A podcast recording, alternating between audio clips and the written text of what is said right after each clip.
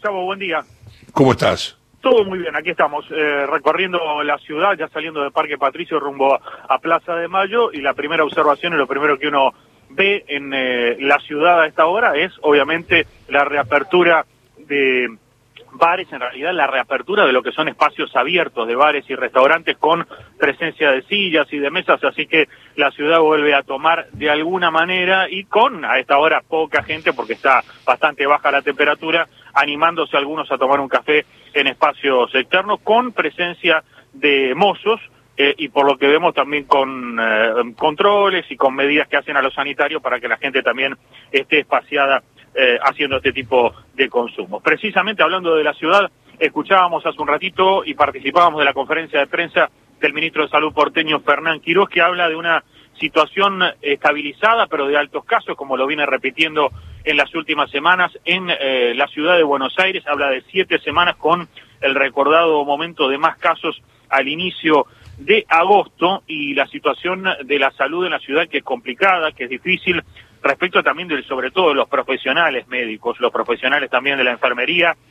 como el caso de Juan Lobel, este médico del SAME de 47 años que murió este fin de semana con una manifestación por parte de los trabajadores de ambulancias en el obelisco, recordándolo y haciendo hincapié en el desgaste, no solamente en la salud física, sino también mental de este sector del trabajo, la primera línea, como se le dice, en lo que es el combate del COVID-19. Se estima que es un 10% el de los trabajadores de la salud que está contagiado, eh, este número puede crecer en próximas semanas, es por eso que se trabaja desde hoy en un esquema de rotación del personal para evitar justamente la saturación y poder dar frente, dar respuesta a lo que es la demanda eh, de los pacientes, no solo de COVID, sino también de otras patologías. Charlábamos con, o le preguntábamos al ministro de Salud, Fernán Quirós, sobre la situación entonces de apertura de espacios abiertos eh, y la decisión entonces por parte de la ciudad de avanzar en este esquema de flexibilización y al respecto, Quirós nos decía. En temas de, de permiso de aire libre, nosotros lo que consideramos es que eh, es conveniente en esta etapa liberar las áreas donde el propio gobierno puede tener supervisión del espacio público o del espacio para poder dar cierta garantía de que esta etapa, que todavía tenemos esta cantidad de casos que les conté, podamos tener una observación de cómo vamos avanzando con el desandado de las medidas. Y por eso hemos priorizado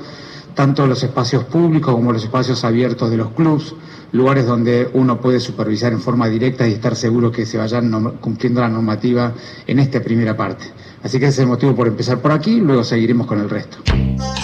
La palabra de Fernán Quirós, una aclaración y en realidad un refuerzo de lo que se dijo desde el viernes hasta hoy. No está permitido el personal doméstico en la ciudad, todavía no es un sector que pueda reincorporarse en la labor